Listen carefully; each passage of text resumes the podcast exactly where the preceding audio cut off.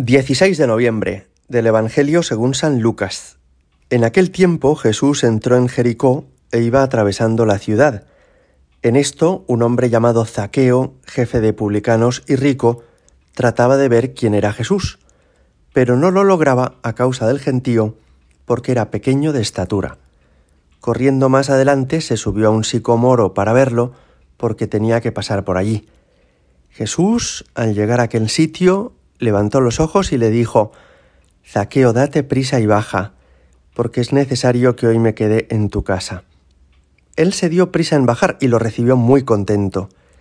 Al ver esto, todos murmuraban diciendo, ha entrado a hospedarse en casa de un pecador. Pero Zaqueo, de pie, dijo al Señor, Mira, Señor, la mitad de mis bienes se la doy a los pobres, y si he defraudado a alguno, le restituyo cuatro veces más.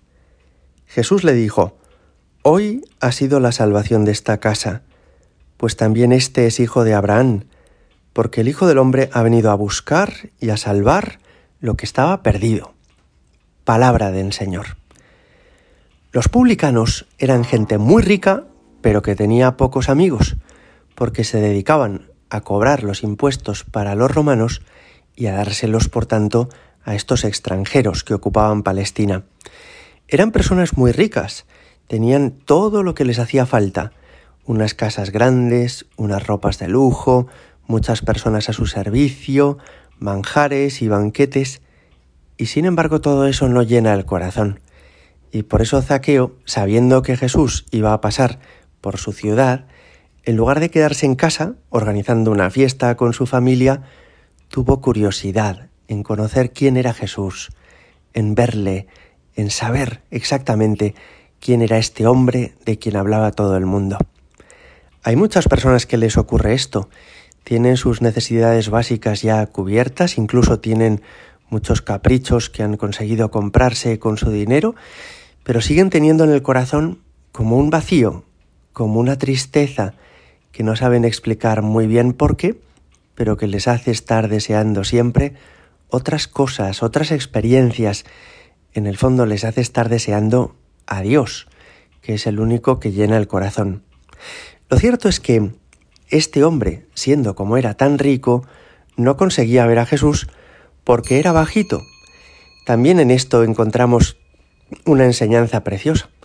Todas las personas, aun las que tienen más medios, más cualidades, más dinero, tienen también sus flaquezas, sus debilidades, tienen también esas otras cosas que les hacen difícil estar a la altura de los demás o poder ver a Jesús cuando pasa. Todos tenemos nuestras fragilidades y la de Zaqueo era la estatura. Pero ni corto ni perezoso, lo que hizo fue subirse a un árbol.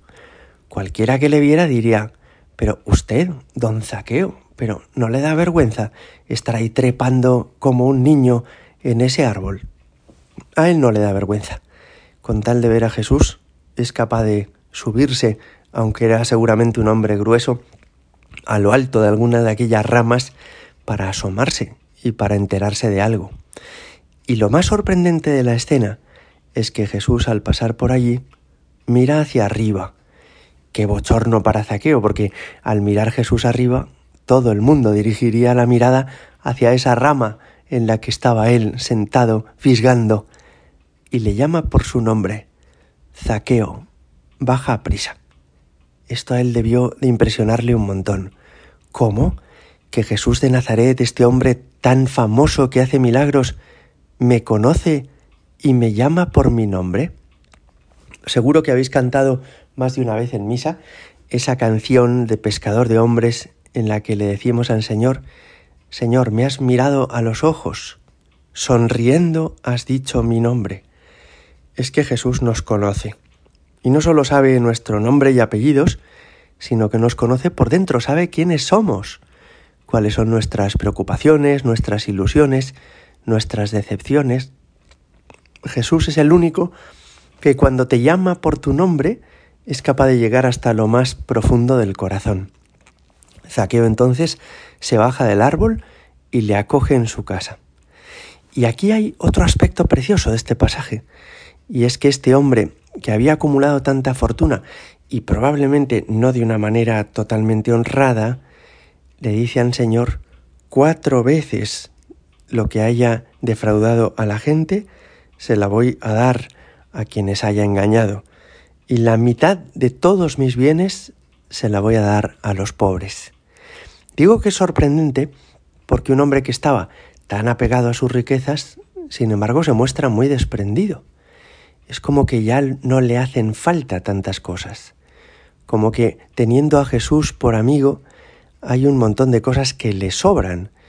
Se vuelve desprendido porque el corazón ya está lleno, no ambiciona otras cosas nuevas, no necesita permanentemente otras cosas con las que llenar el corazón. No es que Jesús le haya exigido tomar esta decisión, no es que el Señor le haya dicho, mira qué importantes son los pobres, tienes que darte cuenta de que hay mucha gente que sufre, tú tienes el deber, tú tienes la obligación, tú tienes... No, es simplemente que cuando uno conoce al Señor de verdad, cuando uno entabla una amistad con Jesucristo, como que se le esponja el alma, como que hay un montón de cosas que ya no hacen falta y a uno casi espontáneamente, naturalmente, casi sin darse cuenta, se le vuelve el corazón más bueno y más generoso. Jesús le dice, y con esto terminamos, hoy ha sido la salvación a esta casa. Y seguramente cuando esa mañana se había levantado Zaqueo de la cama, no podía ni sospechar que ese día sería el más importante de su vida. Pues para cada uno de nosotros también hay un hoy, un día en el que Jesucristo te espera, un día en el que cambiará todo, en el que todo comenzará de nuevo para ti, todo cobrará sentido y te llenarás plenamente de alegría y de felicidad por conocer a Jesucristo. Hoy ha sido la salvación a esta casa. ¿Cuándo va a ser tu hoy? Pídele al Señor que se meta en tu vida, que irrumpa en tu existencia, que no te deje tranquilo en tus pecados, sino que Él sepa transformar tu vida como hizo con la de Zaqueo. Gloria al Padre y al Hijo y al Espíritu Santo, como era en el principio, ahora y siempre, y por los siglos de los siglos. Amén.